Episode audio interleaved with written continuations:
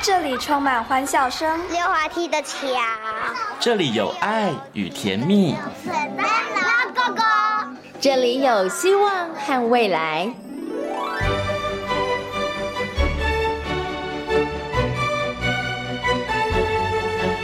遇见幸福幼儿园，遇见幸福幼儿，遇见幸福幼儿，遇见幸福幼儿园。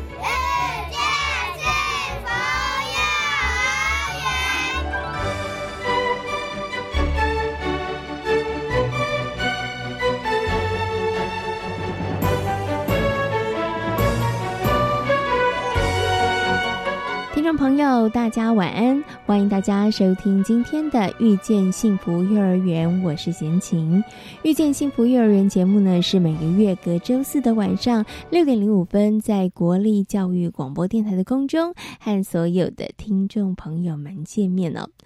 现在呢，在教育现场很强调母语教学。母语教学呢，不仅是文化的传承，更是连接在地文化重要的桥梁。如何在教育现场成功的推动母语教学呢？营造环境绝对是一个非常重要的关键。在今天的幸福幼儿园，要带着所有的听众朋友认识位在宜兰三星乡的大隐非营利幼儿园。大隐非营利幼儿园教学的内容以生活出发，结合生活还有在地资源，让孩子们能够适龄适性的发展。而为了要拉近呢孩子们跟祖父母以及在地文化的距离，所以呢大隐飞鹰幼儿园全员使用闽南语来互动哦，让小朋友呢从一早的问候开始，让母语融入生活当中。在今天的单元当中，吴文琪园长将会分享大隐非盈利幼儿园用心的课程设计，如何让父母亲从不了解、担心到放心和安。心。在大手牵小手的单元当中，为大家邀请到了台东大学幼儿教育学系的郭礼宗文教授呢，来到节目当中哦，跟大家谈到如何从生活当中来培养、提升幼儿的数学学习能力。是不是一定要送小朋友去上数学补习班才能够提升他们的数学能力呢？那为什么有一些孩子他们越大，数学能力的表现越不好呢？待会儿呢，郭礼宗文教授。都会在空中跟大家做精彩的分享。那么，在最后一个单元学习 online 的单元当中，要跟大家来分享的是吉利非盈利幼儿园所推动的一个小朋友打板做衣服的教案，非常的精彩哦。好，马上呢就来进行节目当中的第一个单元——幸福幼儿园。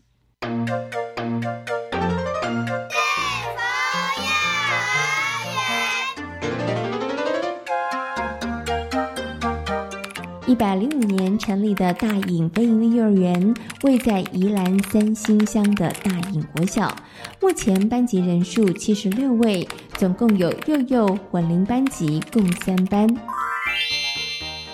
这里是教育广播电台，您现在所收听到的节目呢是遇见幸福幼儿园，我是贤琴。接下来呢，在我们节目当中要进行的单元呢是幸福幼儿园。那么今天的幸福幼儿园呢，要为大家来介绍的是位在宜兰啊三星乡的大隐非营利幼儿园。那么很高兴的在今天节目当中呢，为大家邀请到吴文琪园长呢来到节目当中，跟所有的听众朋友好好来介绍大隐非营利幼儿园。Hello，园长您好。你好，我们大隐飞利幼儿园，它是在我们呃宜兰三星大隐村，它是比较偏乡。那家长会认为说。安东伯嘎波分莫分，啊，我们谈印尼亚被安装是，所以其实一开始的时候，家长也会有一点点的这样子的疑虑啦。后来啊，这个这一块其实我们要花很大的力气去跟家长沟通，是，然后再加上就是老师老师的努力跟认真，其实家长有看到，他看到了以后，他也确信说啊，的确孩子进来了，进来我们这里了以后，他从刚开始到一一可能一学期过后，或者是一年过后，他的改变，所以他就。这一块，他其实他就比较不会那么的要求我们一定非要做不可，或者是给我们压力，其实倒是不会。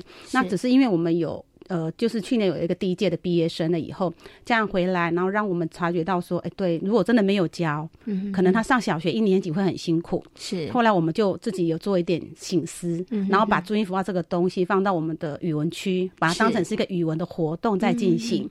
那至少让孩子有一点点。小小的接触是啊，但它不是我们主要的东西。嗯，我们主要其实是在培养孩子的能力，是跟对学习的兴趣，在建立这一个部分呐。嗯，对啊。OK，好，所以其实刚刚园长提到，从刚刚园长跟大家的分享里头，大大概可以知道，大营非营的幼儿园在教学上面很重要的目标就是培养孩子的能力，然后启发孩子学习的动机跟这个热情哈。那当然刚开始的时候，因为可能呃比较远离都会的一个呃乡村哈，所以呢，可能呢家长会很。很担心对于孩子学习这个部分上面，所以刚刚园长有提到，刚开始要花蛮多的力气，那老师在这上面也做了很多的努力，然后不断的在这个过程当中去取得那个平衡啦，对不对？没错，OK，好，好。那其实呢，刚刚有提到了，就是我们要让孩子们起培养孩子的能力，启发孩子学习的这个热情的这个部分哈。所以我想呢，接下来请我们园长跟大家谈谈啦，哈。所以你们在教学上面呢，你们怎么样去？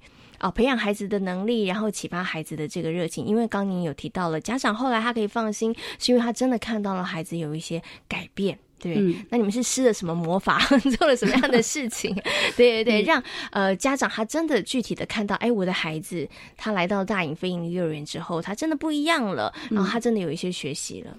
其实学前教育啊，它主要孩子的学习应该从他的最有关系的生活、周遭生活为出发点。那我们很还蛮幸运的是，我们那个地方很多阿公阿妈农农地进进走，东西务农哎啊，那我们刚好也有一个家长，他就提供我们一块荒荒荒废的地，然后我们就从开垦开始。那其实孩子，因为他开始亲身去做了，他一开始。除草，然后翻土、捡石头，那个过程，孩子他其实他都有有经历过，所以他会很珍惜，很珍惜他他后来拿到他嘴巴的那些食物，因为他们知道务农不是一件很容易的事，是种菜不是一件很容易的事情，不是得。得来真的是不易啦。那孩子回家也都会跟家长分享。嗯，那我们也会把我们做的事情，在学校带着孩子做的事情，然后会放在我们的脸书上面。然后家长会透过我们所放上去的影片或者是照片，然后会跟会跟我们一起共同参与孩子的学习的过程。是，然后再来就是我们会我们办一些活动。嗯，那因为活办活动是跟家长最直接的面对面的的接触。所以家长看到我们的为孩子设想的很多的点点滴滴，然后看到老师的热情，那厂长来这边会跟我们在学校会跟园长沟通，会聊聊天，然后从聊天过程当中会看会听到哦，原来学校园长讲的跟学校的走向其实一致的，是，所以他们就就放心。然后再就是我们在教室里面，因为刚有提到从孩子的生活出发嘛，是，那所以。我们的校园大隐国小的这个校园是我们孩子学习的最最佳的场域，嗯哼，所以他们看到的小花小草或昆虫什么的，然后看到有什么有趣的事情会会回来跟老师讲，那老师就会带着他们一起去去探讨，为什么会这样，为什么会那样，很多的为什么在孩子的嘴边口中就会出现，是。那我们的孩子一开始他们对于表达语言的这一块其实是有很大的进步的空间，嗯哼，可是因为我们经过一一学期。带着活动一起玩，一起去探索、探访我们周围的一些环境、自然环境的时候，孩子的语言能力变好。是，嗯，然后再来他学习，因为我们很少有个个别的活动，大部分都是小组或团体。是，所以像无形之中，他们就必须要跟大家很多的互动。嗯，然后碰到问题的，有争吵了怎么办？想办法解决。有没有在？有没有其他的方式可以处理你这个状况，而不是一有争执就动手？嗯，其实这是我们孩子很大的改变。然后是另外一个我自己的感受啦，因为偶尔我会到教室里面去嘛，然后那个我们我发现我们的孩子从一开始教室里面唯我独尊，嗯哼，到最后他们已经知道哦，教室里面其实还有其他的孩子，是。他跟人的互动变好了，然后争执变少了，要不然以前是老师只要放东西放教具或放什么，他想要玩，是。他就啊这是我的，我先拿到就是我的，嗯哼，别人一靠近他可能手就会过去，因为就是。孩子生的少，这是一个很大的问题。那学校的这个环境，让他学习怎么跟同年龄的孩子或跟不同年龄的孩子相处。那因为我们学校是混龄，两班混龄，一班幼幼班，所以孩子就会都会跟不同年龄层的孩子相处啊，有互动，所以那种人际互动的这个关系就会变得更好。这是我们这一年多来，我觉得我们的孩子，我在孩子身上看到最大的改变。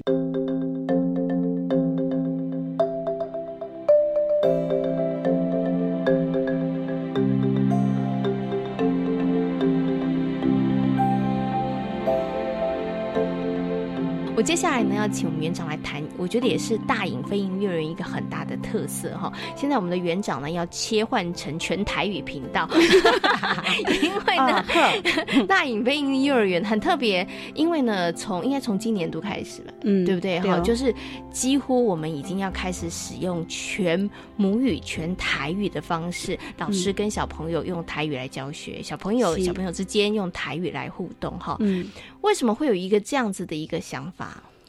呃，像我刚刚讲的，我们问大问大问然后其实其实拢是阿公阿妈较济，拢三代同堂较济啦。啊，阮诶阮遮小朋友去登家厝诶，无法度甲阿公阿妈讲话，哎。伊讲诶话，阿公阿妈听无啊，啊无就是阿公阿妈用台湾国语甲因讲话，啊其实是做讲讲的。很少，系呀，啊不然阮就是刚好教育部有这个有即个计划，啊阮就去甲申请，然后甲阮以前已经放袂记的台语，佮提出来讲，阮拄开始嘛讲甲哩哩啦啦，真真袂认得啦，系啊，啊慢慢啊就是有拢有去上课啊，啊嘛邀请宜兰一个台语老师来甲阮教，教教做阮的顾问啊，系啊，所以就是愈来愈有兴趣啊。阮的囡仔有拄有有拄头啊，园长你你说什么？我听不懂。对，这应该刚开始都都是吧？系啊，啊，到尾啊，大拢。哦，会晓听袂晓讲，啊，阮的下一个阶段任务目标就是会晓听嘛会晓讲，系啊，啊，阮目前就是新老师新新开始，因为伊这个闽南语这个计划叫做沉浸式，就是浸水式嘛，就是一整天通透早母语的一个学习，嘿，为透早之吧，阮都爱甲囡仔讲，小朋友搞早，阿公阿妈搞早，爸爸妈妈搞早，啊，因就讲老师搞早，啊，开始爸妈就是你课堂内底老师进。老师的尽量，阮老师定定拢会袂记哩。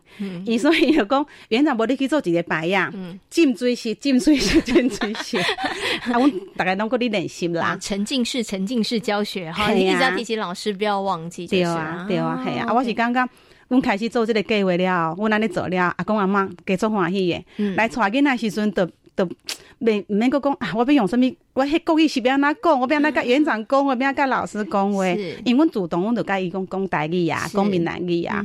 啊，阿公阿妈都做主宰，是，系啊。嗯 OK，好，所以其实也是因为这个在地性啦，也是因为这大隐飞鹰幼儿园它这个地理位置的关系，所以园长有这样子的一个想法哈。然后就是沉浸式全母语全台语哈。所以大隐飞鹰幼儿园从我们刚刚前面跟园长一直谈，你们发现他们所有很多的部分的设计，它其实都是从孩子。的生活跟孩子的需要，然后去做一个出发。那孩子在学的过程当中，孩子就会乐在学习。嗯，那他也就会产生一些改变。对，对不对？乐在学习跟建立孩子的对学习的兴趣，也是我们另外一个要要努力的目标。因为学习是一辈子的事情嘛。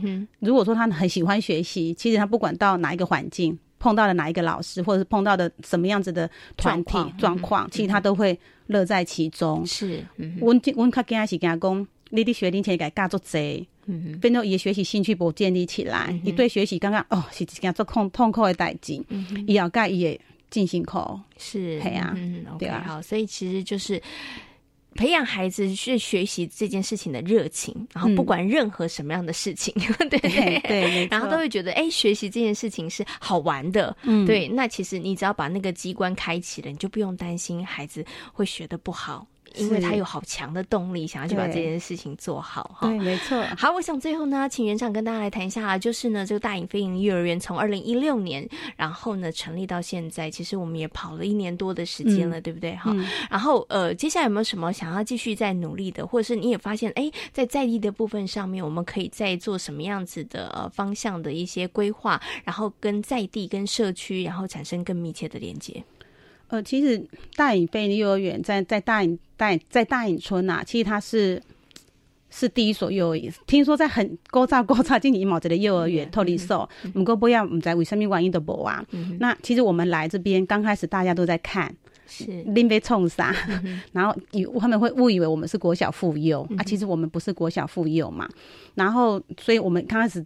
我因为阮我毋是台湾的在在地人，我住住宜兰，过我毋是住伫台湾台湾，嘿，然后我很多东西我嘛要从头开始学起。那在地文化这一块，是我们现在开始慢慢想要在真正想要在投入的部分。是我们刚开始从孩子的生活经验着手，家长的支持，我们只是局限于在幼儿园周围。那接下来我们会从呃我们的人文大隐的人文，因为其实台问台问。大隐，按照道理讲应该讲大印嘛，可是因为伊这是一个故事啊，因为他为为什么咱大印拢讲大稳啊？因为因当初要去写名的时阵。隐诶，稳定的稳不会写，写成隐藏的隐，所以就变成大隐。啊，毋过讲嘛讲大稳，嗯，因为会安尼是因为我听遐迄个阿公阿嬷讲，讲以前遐定拢会做，拢会做水灾，嗯，伊遐南洋溪是。南洋溪吗？好，伊遐拢拢定了拢会淹东西，嘿，就是遐有一条有一条溪会淹水，然后他们在就是会常常很困扰，嘿啊，所以。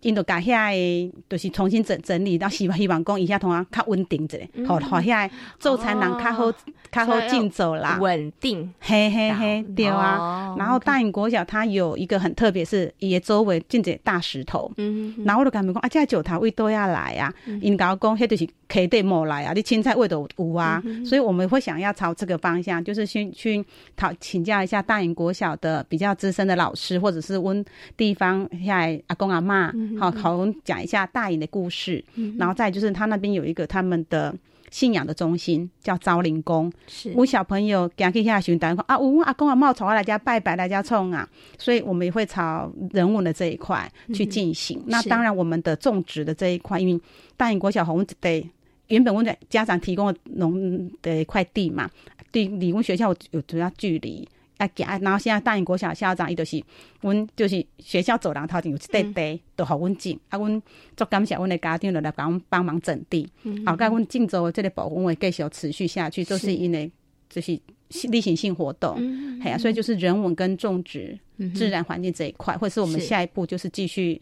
走下去的一个目标。嗯，OK，好，所以其实呃，过去走过的那其实有些部分我们继续在延续，然后但是整个深度跟广度我们要继续再往下就是了。是 OK，好，那今天呢也非常谢谢呢大隐非营利幼儿园的吴文琪园长呢跟大家做这么精彩的分享，也非常感谢吴园长，感谢您，谢谢，谢谢。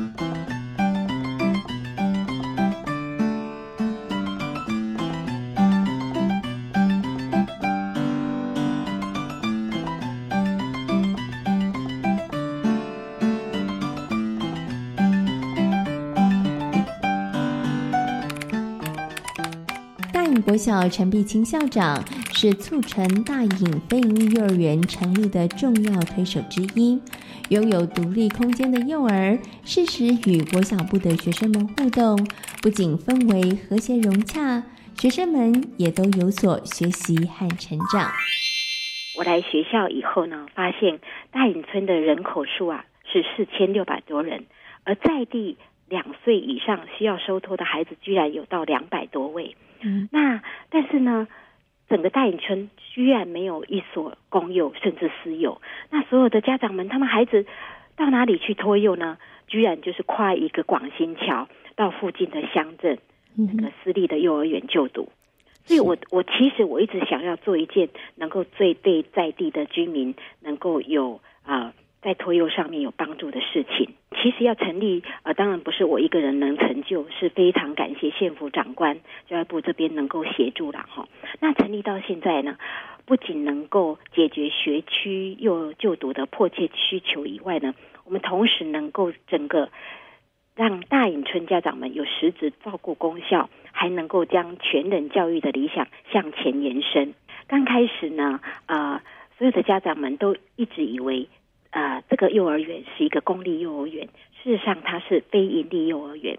那么非盈利幼儿园呢，呃，在价格上是非常亲民的，相对的在帮助弱势跟一些家长的经济能力上面比较不能负担的家庭是有非常大的帮助。嗯哼，哈，是的，不但如此，而且我们非盈利幼儿园的老师专业的品质是不会比私立的还差。好，也就是说我们在品质教学部分。在价格部分都是非常的棒的。那尤其现在设立到今年第二年招生啊，已经候补的家长已经排到五十几位了。那么我们在规划的设置初期的时候呢，我们在教室跟生活空间的使用以及多元学习空间的规划上，我们都符合幼儿发展的需求外呢，同时我们在各科的教学设备上面，也透过跟委托机构啊幼保系专业的指导老师这边做充分的沟通，购置相关的软体设备、教具、教材等。那么这样才能够以利各项学习活动以及主题教学的进行。我们幼儿园因为是公办民营嘛，嗯哼，所以寒暑假是一样的照顾这些孩子们。是，所以说唯唯唯一呃不一样的地方就是说，譬如说我们寒暑假国小部是没有上学的，嗯哼那幼儿园这边还是继续在上课照顾这些孩子，大概只有些微的不一样这些。嗯，OK OK，所以其实基本上其实大概都是可以这个同步来进行的啦。哦，OK，好，那我想最后想请问一下校长啊，就是真的在这个国小里头设了一个这个非营利幼儿园，那小朋友们他们之间彼此的互动，或者是说您可以看到这个小学部的学生们，甚或这个家长们，他们有没有因为呃设置了这个非营利幼儿园之后，你会发现，哎，其实有一些我们意想不到的学习跟收获产生呢？嗯，是的，呃，我最大的呃观察到就是说，呃，幼儿园的小朋友们呢，啊、常常跟这些小国小的小朋友哥哥姐姐们有着真的是非常温馨的一个互动哦。嗯譬如说，他们常常经常在操场上一起活动，然后就互相关注、互相打招呼，这是一个平常最常见的一个日常的呃 say hello 的状况。那另外就是说，譬如像我们今年的校庆运动会，那幼儿园的小朋友们，他们就穿上非常可爱的服装，然后在校庆上面表演欢乐的歌舞给师长们跟哥哥姐姐们欣赏，那就会让大隐国小的校庆更增添了不少的青春活力。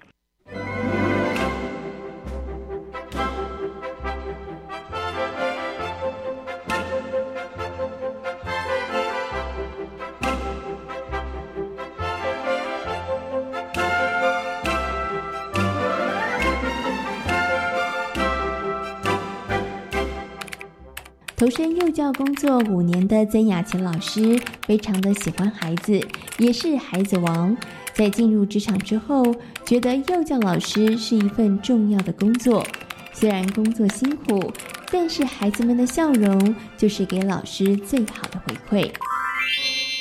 一开始也是跟大家一样，就是呃喜欢小孩，所以就是选了幼保科。然后小时候也是大人口中的孩子王，所以就觉得嗯跟孩子玩好像很有趣，所以就进入了幼教。然后真的进入幼教之后，才发现教育是呃幼幼儿教育是非常重要的一件事情，因为它毕竟影响孩子一生，所以才在这一块继续努力。那在这么辛苦的一个工作环境下，你觉得它可以支撑你，然后让你还一直保持着这个这份工对于这份工作的热情，主要原因是什么？就是孩子给老师的回馈，嗯，然后从他们脸上的笑容，就是来老师最大的动力。是，嗯，那其实呢，曾老师当幼教老师也有呃几年的时间，五年的时间了啦。你自己想在你的心目当中，你希望自己要成为一个什么样子的幼教老师？然后什么是你的这个教学理念？呃，就像刚才讲的，我是大人口中的孩子王，所以小时候我也都是在玩中学习，嗯哼，所以进入呃进入非营利，才真的就觉得玩对孩子是可以真正享受的。是因为一般呃，我第一所是私幼，所以私幼老师都设计好课程了，然后孩子只要照表操课就好了对照表操课，所以孩子在玩的这这方面很少。然后在非盈利，孩子可以透过玩中学习，然后透过玩，孩子可以怎么呃学习跟人家互沟通、互动、合作。所以我觉得这一块是非常重要，也是他日后在社会互动上最主呃最重要的地方。那最后来问一下这个曾老师好了，就是说对于接下来啦，还是会继续做幼教老师这份工作吗？是 对于自己有什么样子的期许吗？嗯，就是如何当一个更好的幼教师，因为像我是教保员，所以我现在也在修幼教学分，是然后也想要了解。因为我目前带过年龄层都是小中混龄，所以怎么去带更大的小孩这一块，自己也还在努力。嗯因为毕竟沟通方式也不同。是 OK 好，所以其实就是也给自己定立一个目标，然后持续一直往前，然后希希望能够学习更多，然后陪伴更多的孩子一起成长。对，好，也非常谢谢呢曾雅琪老师跟大家所做的分享，谢谢你，谢谢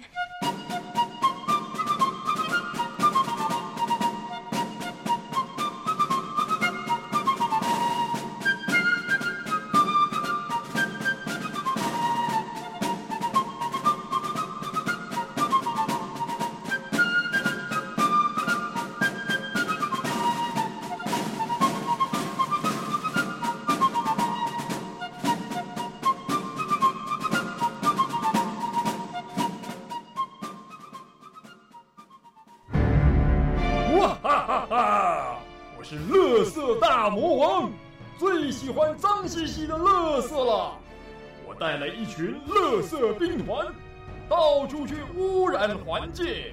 环境越脏，我们越爱。哈哈哈！我们要继续活到乐色世界。我是住在台北市公园里的私事紫斑蝶，名字叫做小紫。我是个女生，但是你可别看我个子小小的，我的翅膀又轻又薄。在我们蝴蝶的世界里，想知道更多有趣的自然科学与环境保育的故事吗？请收听教育广播电台，每个星期一中午十二点半到一点，由燕柔姐姐主持的生活科学小达人节目。欢迎大朋友小朋友一起来做个生活科学小达人。为什么你们不溜滑梯却躺在大土丘上啊？因为我们可以在上面看着满天的云海蓝天啊。那为什么要放一颗石头汉代土丘开一个洞？好好玩哦！山洞是我们小朋友的秘密基地，说祖先的故事，看老师在教室那头对我们招手，这就是我们学校的校园美感故事啊。三月十二到二十五号，台北松山文化创意园区五号仓库校园美感环境教育国际案例文件展，欢迎您。以上广告由教育部提供。大家好，我们是台湾弦乐团，我们都在教育广播电台。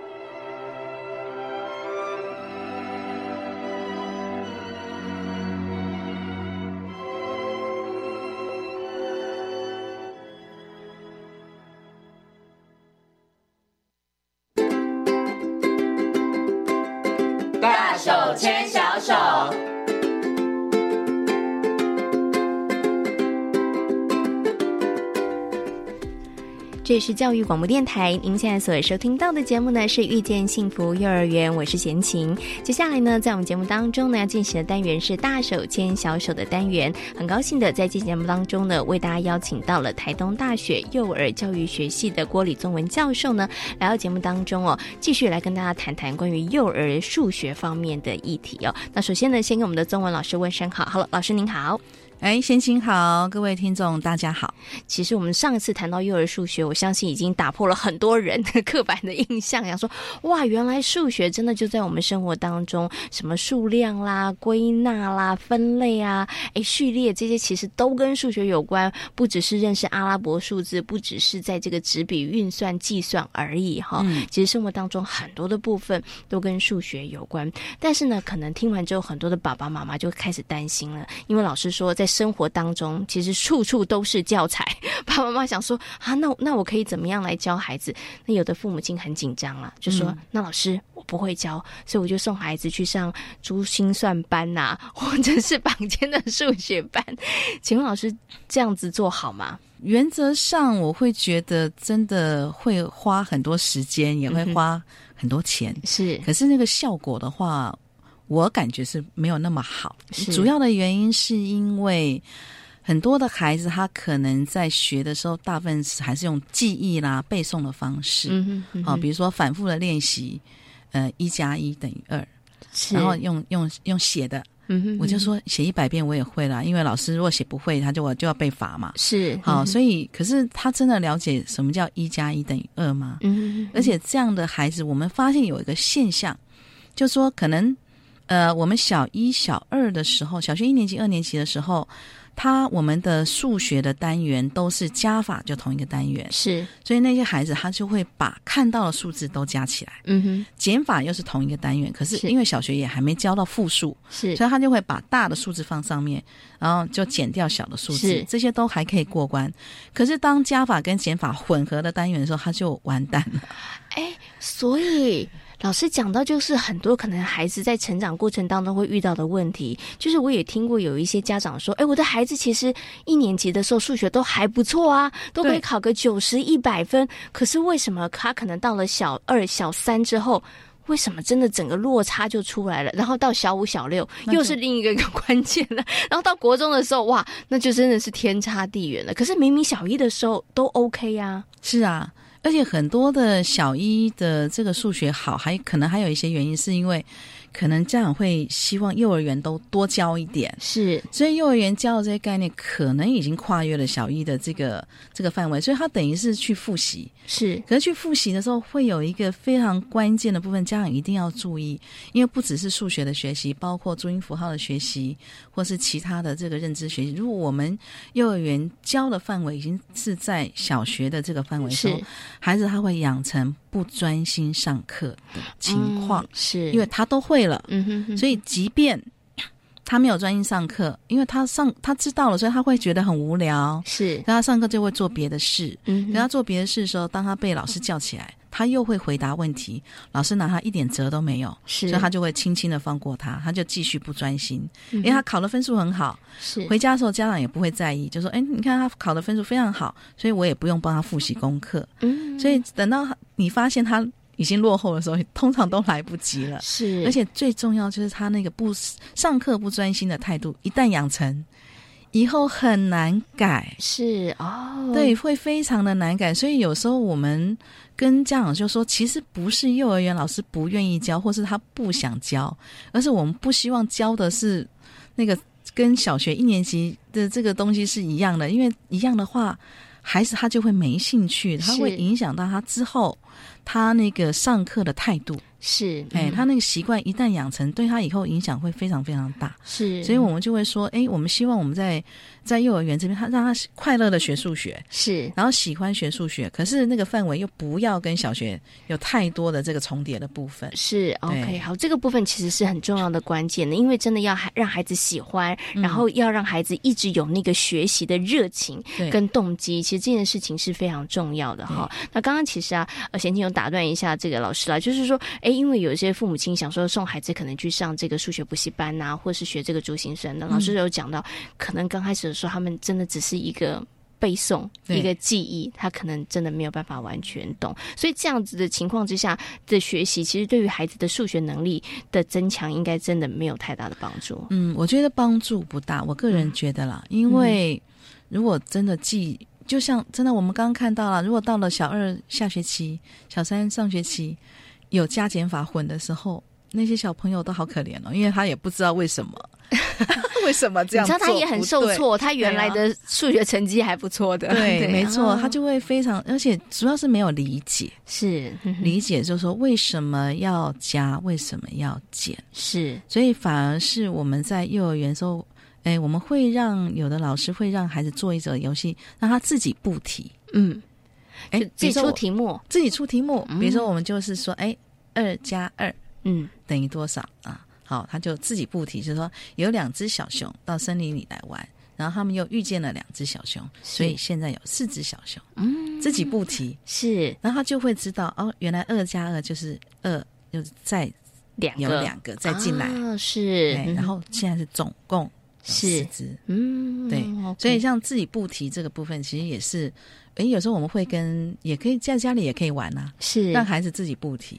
是，嗯，OK，所以这个也是一个好方式了。所以呢，不管孩子是不是去上，但是呢，其实老师有讲到，就是说从小培养孩子的那个数学的理解能力，其实是非常重要的，对不对？而让孩子有那个理解能力，培养孩子的数学能力，从生活当中，从从这个幼儿园的一些课程当中，其实就可以开始来做一些设计了。所以我想接下来请我们中文老师，大家认真仔细听哦，好，因为老师要教大家几个 pebble。对，刚刚我们也听到一个，哎，不提示。一个我觉得很棒的，因为孩子也会很有成就感。我会可以跟老师一样出题目，哎，对不对？你可以来考爸爸妈妈，对不对？那小朋友还你其实可以从孩子出题目的过程当中，父母亲大概或者是老师就可以知道孩子有没有一个正确的概念了，对不对？好，好。那除了布题之外，老师我们还有哪一些可以在家里面或是课堂当中可以跟孩子来玩的一些数学小游戏？嗯。比如说像年龄层比较小的孩子啊，我们会说刚刚说要一个一个点数，我们叫做一对一对应概念。是，好，所以比如说，哎，家里要吃饭了，我们就问小孩说：“我们家有几个人？”啊，我们家有四个人，那要拿几个碗？拿四个碗，他就要拿。然后因为一个人一个碗，是，那要拿几只筷子？要拿八只筷子，因为一个人要两只筷子啊。有没有？是，所以他就会哎，我们就让孩子常常反复的在练习练习，然后因为今天有时候会有客人来，嗯哼，那他就会知道说，哎，今天会比较多，会比较少。是，今天也许哎，呃，爸爸或是妈妈没有办法回家吃饭，就要比较少。所以就从这个日常生活，嗯好，然后在我们回到家，有时候要放鞋子，嗯，鞋子有序列的，是有没有？除了配对，鞋子要一双一双摆好，然后鞋子可能要从大排到小，是好，或者是说我们有没有一个分类的概念？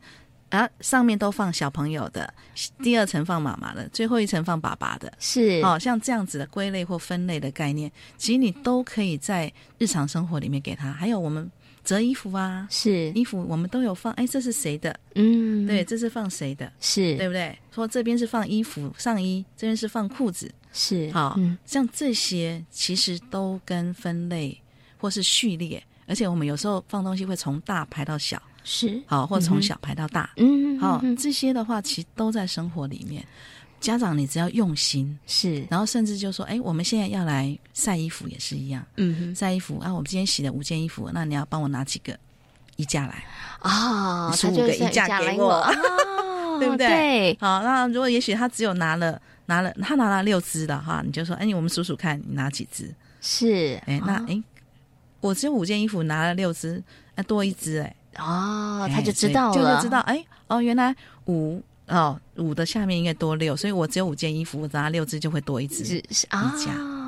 对呀，所以很多很多，只要这样用心，老师用心，他其实数学在我们生活里面非常非常多。还有一个就是，如果家长真的还不放心，多跟孩子玩游戏。是我们的游戏里面有非常多跟数学有关，比如说大富翁。嗯，我们要骰丢骰子。那孩子比较小的时候，你可以不要用两颗骰子。嗯。哎，让他就单颗，大家会一到六而已。对，他就会哎，因为你点呃甩到呃五，你就要走五步啊，一二三四五。是，如果常常跟他玩，然后有时候还会被罚要倒，对不对？倒退。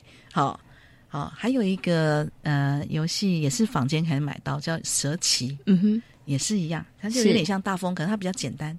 是对，所以像这些的话都是坊间大概你可以买到，而且可以玩很久。还有一个更简单是扑克牌，扑克牌可以玩好多游戏哦，跟数语量有关的。是好，比如说我们有时候会玩那个心脏病，对，心脏病的话，你就是数，就是我讲出来数字跟它出现的数字要一样的时候，你就要出来，然后所以他要很专注啊。嗯好。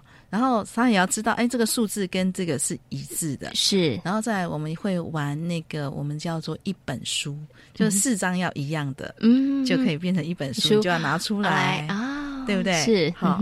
然后我们也可以玩接龙，嗯哼，接龙的话就是顺序，一二三四五六，对，七八九十。如果孩子还很小，他那个三张的那个老 K 呀，那个不懂。我们可以先拿掉，我们就只要一到十就好。嗯，而且接龙的时候还有不同的花色，是它也要先做这个分分类。对，所以它可以有序列的这个概念。是好，然后再来，如果还更厉害一点，我们可以跟他玩减红点。嗯嗯嗯，就十的合成与分解，这个就是计算了，对对不对？没错，他就要知道二可以跟谁配一起变成十。是。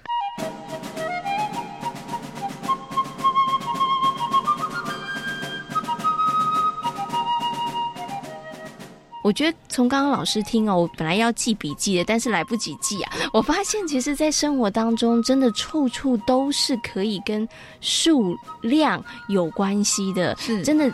老师一直强调，真的只要爸爸妈妈稍微用点心，你就会发现其实没有这么困难。你看，从家里面摆碗盘，对不对？有几道菜，有几双鞋，然后你要怎么放，然后晒衣服，这些其实通通都可以运用得到。那其实就要跟爸爸妈妈讲，就不要再帮孩子做了哈，对，就让孩子做。但在做的过程当中啊，其实哎，你可以把这个数学的概念，然后把它融入进去，请。孩子一边做的时候，可能一边数，或者是说，哎，告诉他，请他数数看，点点看。他无形当中在生活当中，他其实就会有那个数字跟数量的概念。我觉得从生活这些里头啊，真的不会让孩子排斥数学，因为他就跟我们的生活是融合在一起的。因为我为了要来这些客人，每一个人都有杯子，那我当然要点对人数啊，对不对？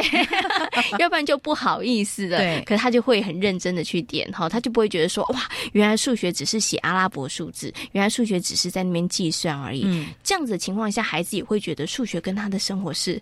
有关系的，他不会觉得哇，我只是一堂课叫做数学课，然后老师拿出，然后老师拿出一本本子来，然后就叫我在上面写数字计算而已，是的然后。所以这个部分其实对孩子来说，其实是非常非常重要的一个部分啦。对，像还有其他的数学概念，我我们刚刚讲 pattern 嘛，嗯，你可以让他串珠啊，串一个项链。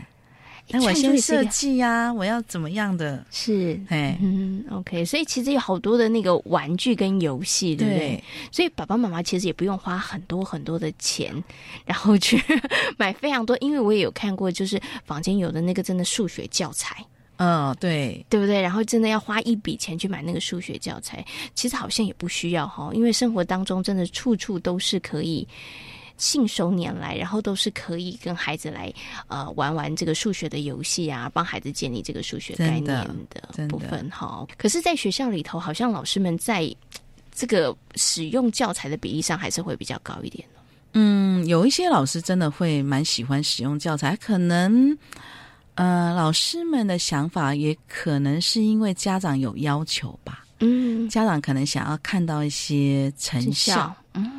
可能是。让知道，哎，学校里面老师有教数学这件事情，是。因为这样可能会觉得，哎，我也不知道你们教了什么，嗯，所以如果有个教材的话，他就会知道，是。好，哎，我们学校老师教了些什么，嗯哼，那现在的幼儿园用的数学教材很多都有饱和，是。所谓的饱和，就是它配合它的教材有一些呃小小的一些教材教具。是啊，比如说小熊啊，有大中小的小熊，是要比大小对，然后或者是那个小立体小方块，是可能就十个啊，然后可以数算。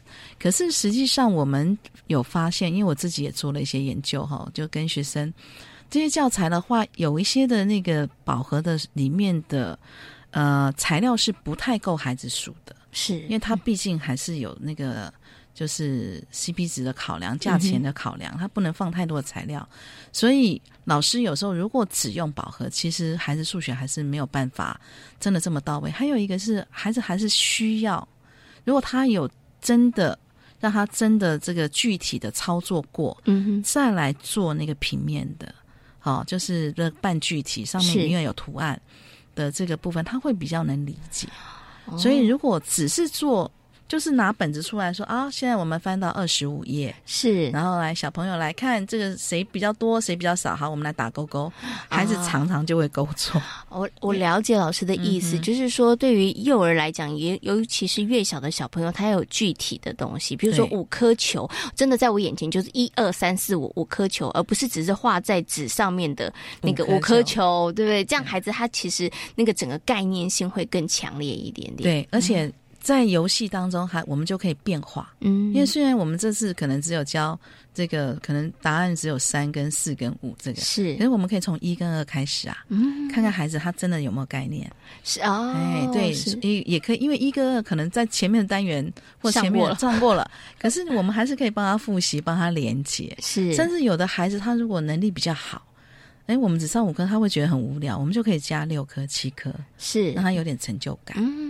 对，OK，好，所以这个就是，如果你不使用部本的话，其实你用具体的一些物品的话，其实可以因着孩子的程度跟孩子学习的状况，老师可以。马上可以做一些调整嘛？哎，能力可能还没有到，孩子是哎，那你就算两个东西出来就好了。你能力比较好的小朋友，就可能你算个八个，对对，然后你就可以随时做一些调整，因着孩子这个能力，没错，来做一些变化。但是老师刚刚有提到哈，因为为什么还是有一些坊间的这个幼儿园，他可能会用教材，因为家长真的不放心啊，因为自己可能学数学的阴影哈，很怕小孩子输在起跑点，所以他想说，哎，就是幼儿园很希望说，哎，那我想知道说。说孩子学习的进度啊，那孩子会不会数数啦？他可以数到多少？是二十还是一百？那可不可以数到两百？那会不会简单的加法，还有个位数的加法？因为刚刚有提到，可能老师使用教材是要安父母亲的心，所以我想接下来请问一下老师，因为。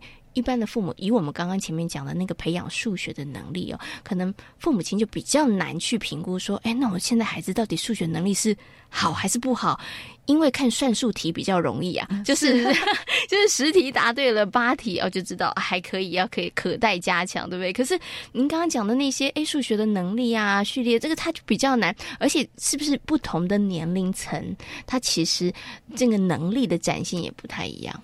嗯，当然，他真的是每个年龄层，他在，因为我们数学范围又这么广，可能在不同的这个。这个面向里面，它的发展其实也不一样，而且主要是孩子他的个别差异性其实也蛮大的。是哦，所以我们有时候会跟家长说，呃，在幼儿阶段的话，也许我们现在课纲就是到二十以内的结合与分解。是，那你如果有这个概念，那也许中班它就是十以内，然后再来的话到小班就是五以内。好，大概这样的概念的话，你就会。不会那么紧张了，不然有时候家长到了小班，他就希望他能够数到二十，是甚至是二十以内的结合与分解，他都要会。可是实际上他可能是要到大班，他我们才有这样的能力的这个部分。所以家长他对孩子能力的这个部分，哈，我觉得应该要给家长一些讯息。嗯，这个是老师的专业，是，所以啊，那当然家长也要信任老师。嗯哼哼，嘿。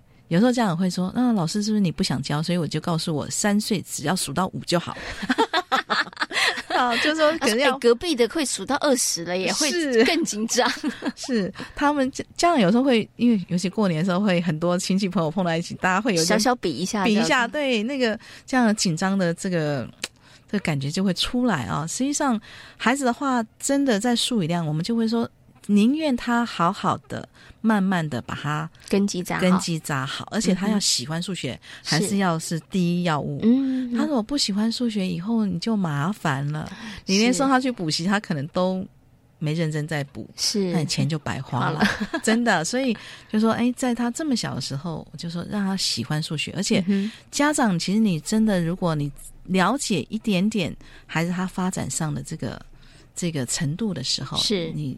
老师跟你讲，其实我们有很多的发展的这个资料，其实在网络上也都找得到。是好，那在家里面你就可以让常跟孩子来做一些练习啊。是对，那你就不会也不会练习超过是他的这个范围，那你就会觉得，哎，这个孩子怎么都不会。嗯，不过如果常常练习的话，其实孩子他能力上真的会看到很显著的这个成长。是，所以家长不要只有仰赖老师，因为讲有时候老师。呃，也会太忙。他可能如果因为这样子要求教材，他就只在教材的时候才做数学，是平常生活也没让孩子做数学，那就亏大了。是。就很可惜了哈。其实我们在谈这个幼儿数学，一直跟呃很多听众朋友谈到，从孩子小的时候建立孩子好的这个幼儿数学概念很重要。另外一个也是老师一直在强调的，一定要让孩子喜欢数学，千万不要让孩子从很小的时候他就觉得他好困难，然后觉得不喜欢他，因为这件事真的很麻烦。如果当孩子小的时候他就讨厌他、不喜欢他，你要怎么去扭转呢？这件事情以后要花更大的这个力气哈。那刚老师有提。到也不能只依依赖老师，当然我们要相信老师的专业，但是除了在学校的学习之外，生活当中处处都是。你看爸爸妈妈放弃了生活当中这么多的机会，让你跟你的孩子一起去。呃，认识数学，然后甚或培养这个数学能力，那不是很可惜嘛？哈，是对。所以老师刚刚有说，哎，鼓励大家，因为现在其实网络的资讯非常非常的呃方便。然后我们先去了解孩子在呃什么样子的年龄阶段，他应该有什么样子的能力。他可能会先认识的是大小，可能再来他会认识的可能是分类，然后可能再来是排序。然后这个顺序大家要搞清楚哦，要不然你就会。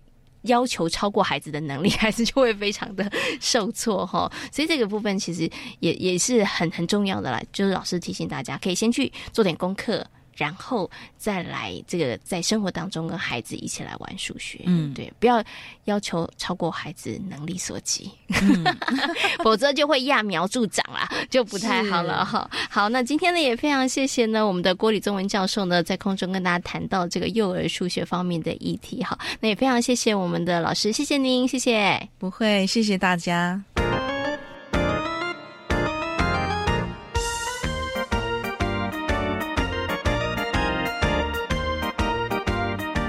是教育广播电台，您现在所收听到的节目呢是《遇见幸福幼儿园》，我是贤琴。接下来呢要进行节目当中的最后一个单元——学习 online。幼儿园的小朋友要学习打板做衣服，你是不是觉得很不可思议呢？对于很多的大人来说，这是一项非常困难的任务，更何况是幼儿园的孩子们呢？但是呢，吉利非营利幼儿园的大班小朋友，他们真的做到喽！从小班开始培养的各项能力，当孩子产生学习动机的时候，那就是最好的执行能力了。那为了要达成目标，他们会想方设法的解决问题，这也是孩子们将来面对巨变的社会应该要具有的能力。经由制作衣服的教案，吉利非营利幼儿园的柯秋桂园长将跟我们分享孩子的各项能力是如何被具体的检验以及被训练培养的。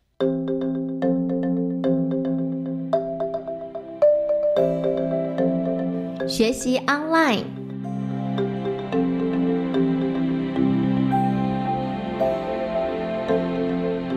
孩子们，他们觉得想要几个女生，他们说他们想要做衣服。